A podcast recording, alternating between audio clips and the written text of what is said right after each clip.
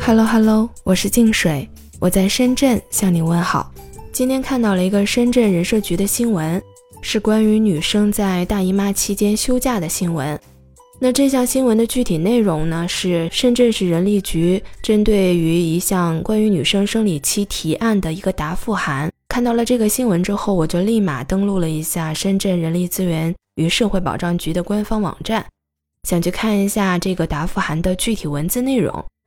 那这项提案当中呢，一共有两个建议。第一个建议是根据女职工的个人实际情况，给予每月生理期休假一到两天。那针对于这个建议，人社局给到的答复是，在女职工保健工作规定这个呃条文规定当中，对生理假有一个明确的规定，就是对患有重度痛经以及月经量过多的女职工呢。经过医疗或者是呃妇幼保健机构的确诊之后，月经期间呢，可以适当给予一到两天的休假。针对于这个规定呢，相应的主管部门也要按照各自的职责，去持续的推动用人单位能够落实生理期休假的这项规定，加强对用人单位女职工劳动保护工作的一个监督检查，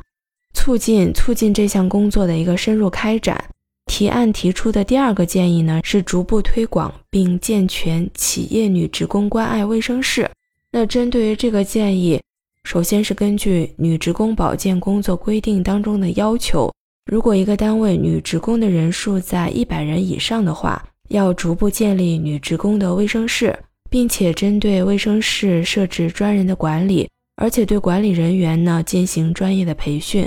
如果单位的女职工人数不到一百人，那要设置简易的温水箱以及冲洗器。其实，针对于这项建议，深圳已经重点在一些交通枢纽或者是商业中心，还有在医院或者是旅游场所设立的母婴室，已经达到一千一百多间，并且纳入百度地图系统，还有爱深圳这样的信息化平台，实现一键导航。这样的话，方便更多的女性去定位和使用。那关于这个痛经假，嗯，我觉得很多女生应该都会很高兴，而且特别的期待，希望它赶快落实。那这个假期虽然有一些条件或者是限制，对于很多女生，尤其是在生理期特别不舒服的女生来说，应该是一个福音。对于女性朋友来说，那这个假期呢，也是除了三八女生节呀、产假呀、产检假、哺乳假之后的又一项唯独女性能享有的一个假期了。那为什么有一个这样的提案呢？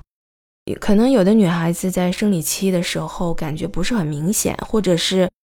只是有一些轻微的不舒服。但是有一部分女生确实是在生理期这段时间真的是特别的煎熬，特别的难受。其实说到这个生理期呢，它本来还有另外一个代名词叫例假，但是女生从来都没有休过这个假。那这个例假这个词的由来呢，还有一个故事。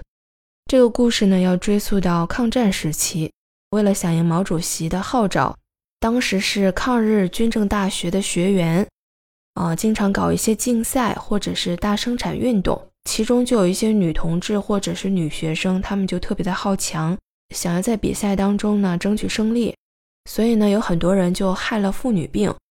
嗯，具体呢，就是月经来了之后呢，要持续很多天，或者是有人呢会因此失血过多，面黄肌瘦。那所以呢，学校就针对这个情况出了一个决定：所有女同学如果在月经期间的话，给假三天，就放三天假，然后不能参加过重的体力劳动，也不允许搞竞赛。所以这三天的假期呢，慢慢的就被简化成了“例假”这个词。之后呢，也慢慢用这个词来替代月经期或者是生理期。我自己曾经就见过痛经特别厉害的女生，应该是我中学的时候。当时班上的一个同学，每个月她在生理期的时候都是看上去特别的虚弱，而且脸色很惨白，没有血色的那种，而且基本上到这个时候都会请假。其实这种情况呢也不是个例，应该很多女生都经历过痛经，只是说痛的程度不太一样。之前也有网友在网上发布了女生一到十二级的痛经图，通过这张图呢，让你能够明白来大姨妈的时候。痛的感觉到底有多痛？首先，这个痛经的第一级呢，它是没有太大的感觉，可能是微微的小腹胀痛，或者是腰部酸痛。但是呢，并不会影响正常的工作和生活。到了第二级呢，也还能忍受，可能就疼的感觉稍微大一点儿，偶尔会有恶心、呕吐或者头晕的这种症状出现。那到了第三级呢，就开始有难受的感觉了，比如说小腹会特别疼，然后你需要卧床休息，或者是有的人腰部非常的酸痛，有的时候会出冷汗呐、眩晕呐，或者是全身没有力气，呕吐、腹泻也可能会有，然后有的时候甚至需要用用一些止痛药去进行缓解。等到了第四级呢，就是超级难受了，这个级别的疼痛呢，已经让人感到无法忍受了。而且这个时候情绪会特别的不稳定，整个人呢看上去就像生病了一样，脸色也特别的难看，而且会影响正常的学习工作。普通的止痛药呢可能都不能缓解。那我刚刚提到的那个同学哈，他当时的那个情况、那个症状，我觉得他就是应该到了这个第四级了。嗯，那到了第五级呢，会疼到几乎丧失意志。一般到这种级别可能就比较少了，但是如果是太疼或者是无法行动，一般情况下到五级的这种痛经已经属于非常少见的了。而且如果痛到这种级别的话，就需要到医院让医生进行辩证了，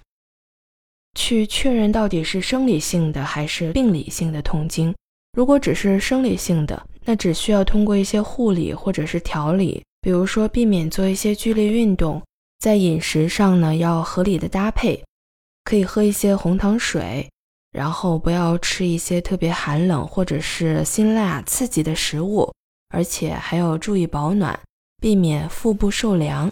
啊，如果实在是疼痛难忍的话，可以吃一些止痛药。如果是病理性的痛经呢，就需要听从医生的建议，做进一步的治疗了。那具体缓解疼痛的方法呢？最好都是要在医生的辩证之后，根据医生的建议，针对性的采用合理的方式。对于深圳人社局发布的这份答复函，很多女性网友表示期待的同时，也有不少网友表示担忧。这个会不会造成以后 HR 在招人的时候呢，会将痛经放在那些常问的问题当中？那企业呢，也可能会因此不招女性，对女性来说可能会不太友好。那也有的网友表示，这个出发点是好的，但是怎么落实呢，却是一个很大的问题。我想这个也是很多女生关心的问题。具体这个政策怎么样执行，怎么样落实，还有相应的医疗机构衡量痛经的一个标准是什么样的？